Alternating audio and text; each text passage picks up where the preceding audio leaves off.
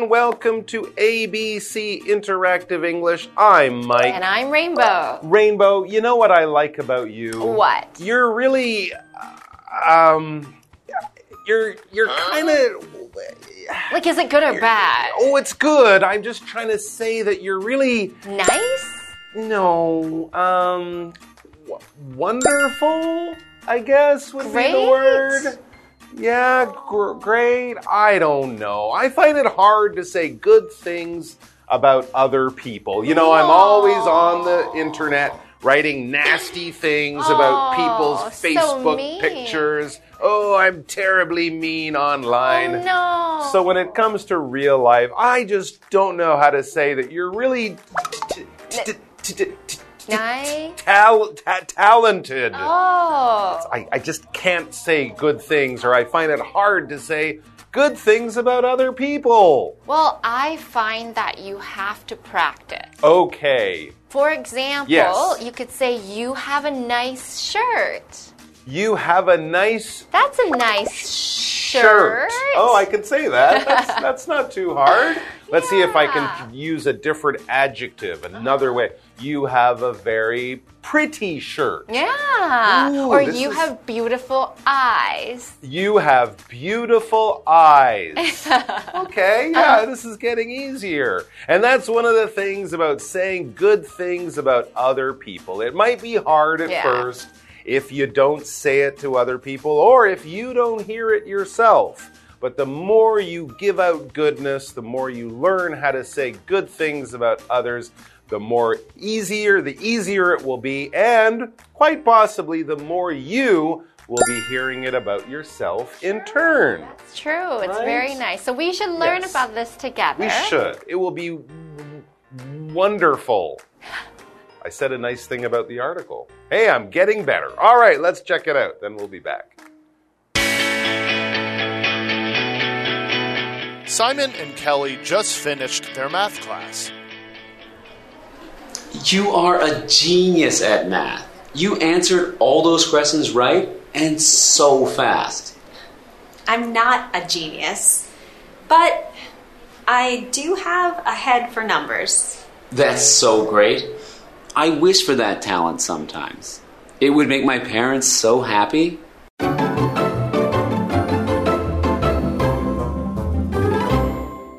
All right, so the title is How to Say Good Things About Others. I guess we could also use a longer word, how to compliment Oh, yeah. others. When you compliment someone or when someone compliments you, they say a good thing about you or they say, well done, you did that very well. So let's get better at this because if we do, the whole world will be a happier place.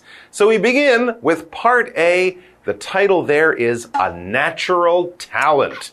Wow, so someone was clearly born with some special gift, some special or natural talent. How That's lucky. right. The word natural is something that comes from nature. So AL, that's an adjective. If it comes from nature, it's not something learned later on in life. It was given to you when you were born. So, for instance, I can say somebody is a natural beauty. That means their parents gave birth to them and they looked great when they grew up and they didn't do any procedures to their face or their body. It was a natural beauty. Or I can say that somebody has natural talent. He was very good at dancing. It wasn't something that was learned in a class. He just broke out in song and dance and he was simply the best. And I love to see it. All right, so let's get started with the first sentence of our article today, which says Simon and Kelly just finished their math class. So they are classmates and they're together in math class. Ah, interesting. So someone is probably really good at math without really trying. They might be a natural talent at math. That was not me when I was a kid. Me so neither. let's find out who is the natural talented math. Simon begins our dialogue by saying, You are a genius at math. I think we know who the natural talent is. You answered all those questions right and so fast. Wow. wow. This person is clearly very good at math. And yeah, math or mathematics, to give the full long name, is one of those subjects that everyone will learn in school even from a young age. When you're doing things with numbers, using numbers to solve problems and find answers, maybe you're measuring things like triangles or circles or squares. Anything that involves using numbers to solve problems and find answers is some kind of math. Most kids at school will learn English or Chinese history, maybe some geography, and also math is very important. And it can be a little bit hard for some people, but not for Kelly. Nope. Kelly says, Well, I'm not a genius, but I do have a head for numbers. So Kelly is humble. She's not saying, Wow, I'm so smart. You are not. She's saying, I'm not amazing, but I have a head for numbers. That doesn't mean her head is made up of numbers, but that means that her head works numbers really quickly. So we have this noun here, number, and that does show up a lot in math. Mm-hmm. Anything to do with math has to do with numbers and more. Numbers are 1, 2, 3, 85, 7 million, 35,000 anything with our alphabetical numerical numbers, ones and zeros, those are numbers. So we're going to do a lot of numbers, a lot of math, and Kelly has a head for that, which means her head works that out naturally like magic. That's right. When you have a head for something, it's basically saying you have a natural talent. You're just really good at it, Really and good. you were born that way. I think another common expression using a head for, we would say, someone has a head for business. Ah, yes. if they're naturally good at business. In the same way, if they have a talent, they have a head for business. All right, well, Kelly has a head for math, and I think Simon might be a little bit jealous. Yeah, he, he definitely admires Kelly and her natural talent. He says, That's so great. Oh, great. It is pretty wonderful It if you find math class easy. I wish for that talent sometimes. Uh, Simon, he has problems with math. It's harder for him to understand and get good grades. So he kind of wishes he had a head for math.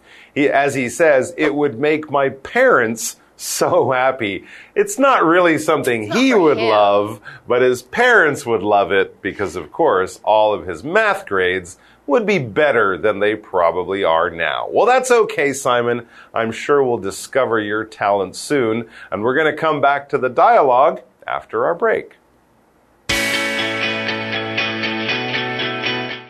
But you're really good at languages. Don't they know that? Sure, they do, but they don't care about that. They want me to be an engineer. That's too bad. You are very talented. That's nice of you to say. Thanks. You're very welcome.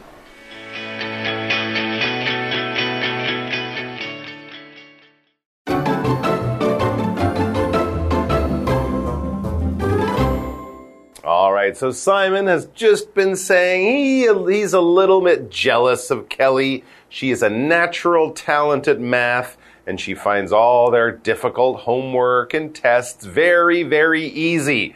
But I think Kelly notices that Simon has his own natural talents. Yeah, and this is very common. Sometimes, if you're not good at math, you're going to be good at something else. Kelly says, but you're really good at languages. Don't they know that? And that is what happens in school sometimes. We're not good at math, but maybe we're great at language. Mm -hmm. And studying languages can be just as hard as studying math. So, this is clearly a special gift that Simon has. What are languages? These are things that we use to communicate. As you travel around the world and visit different countries and meet different people, you will notice that they all talk most of them write and read things, but the way they talk, the words and the sounds and the rules of how they talk or write or read, those are different because those people in different places speak different languages. English, French, Spanish, Mandarin, Chinese, Taiwanese, Hakka, Cantonese, Portuguese, Swahili.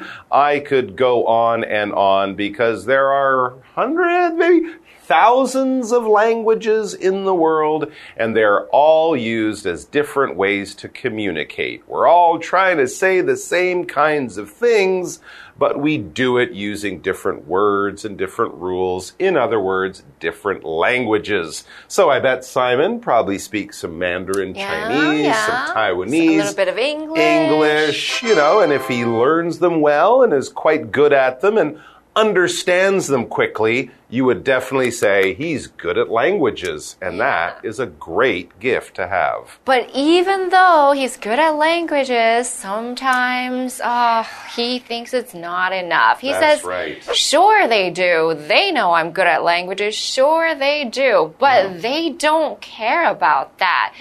They want me to be an engineer. So unfortunately, he's talented at something, but his parents want him to go in another direction to be an engineer. Hmm. An engineer is somebody who works with not languages. An engineer works with machines. He works with some programming, works with some figuring out how to do some coding and working for a big company.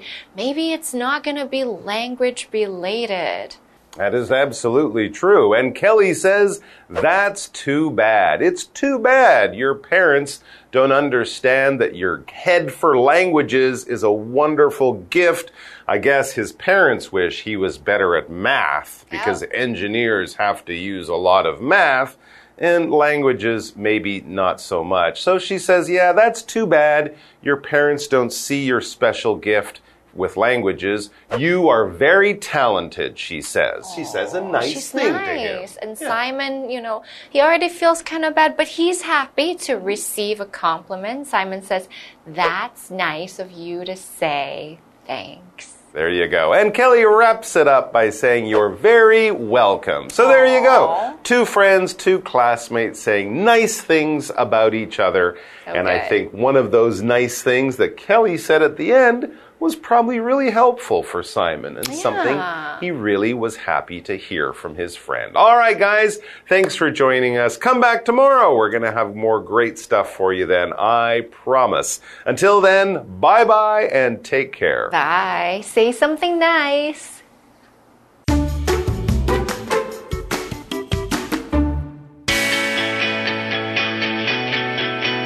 Simon and Kelly just finished their math class. You are a genius at math. You answered all those questions right and so fast. I'm not a genius, but I do have a head for numbers. That's so great. I wish for that talent sometimes. It would make my parents so happy.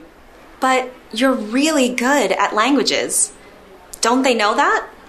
Sure, they do, but they don't care about that. They want me to be an engineer. That's too bad. You are very talented. That's nice of you to say. Thanks. You're very welcome.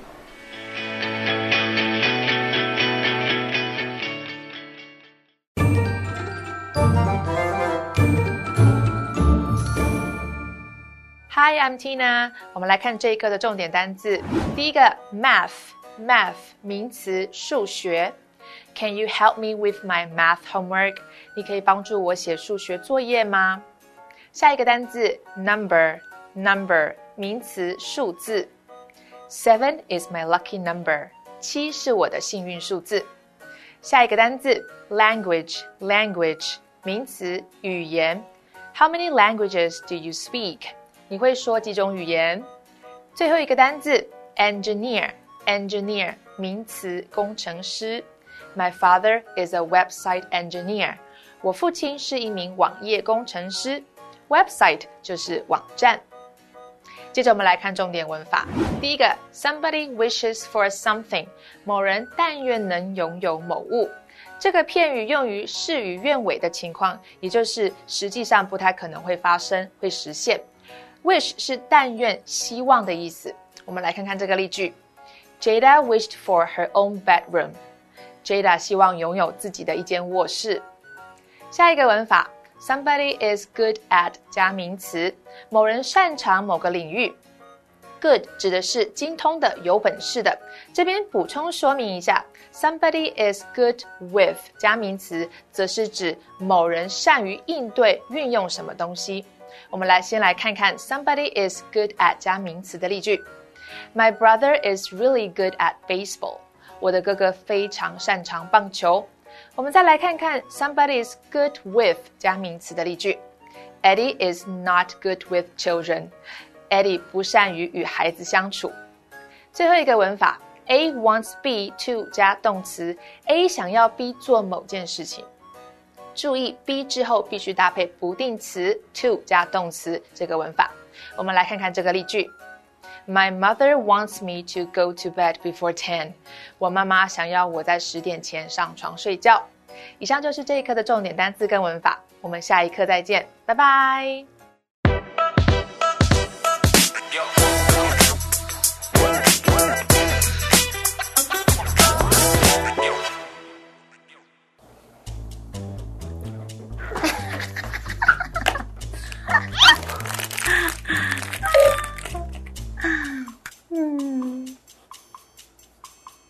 Hey, what's the matter? Why do you look so upset and angry? Are you okay? Since you moved in here, it, I could barely open the door because there's so, so much garbage on the floor, and it looks like a tornado hit this place. Like, I'm just like constantly angry at you, and you're just like living in my head rent free.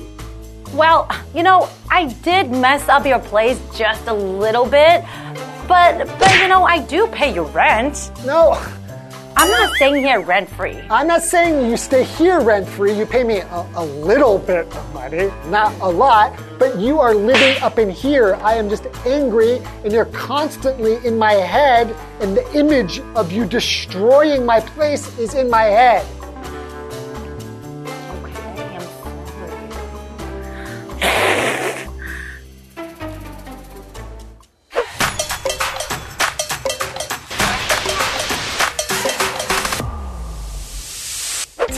Today, we're going to introduce a new phrase called rent free. Does it mean someone who doesn't have to pay the rent? No, of I like the course sound of not. that. Okay, for example, have you ever liked someone or something so much you couldn't get them out of your mind? Of course. Right? How about have you ever had someone make you so angry that you kept thinking about them for days? All the time. Okay. Well, as the phrase implies, they are living in your head rent free.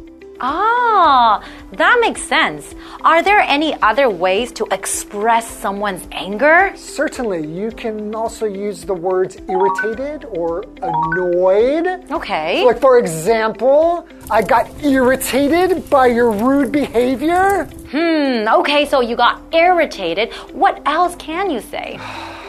I was so annoyed with you for messing up my place. Okay, well, thanks for explaining. I promise I'll clean the house. Okay? Right now. Let's go. That's all the time we have for today, and we will see you next time.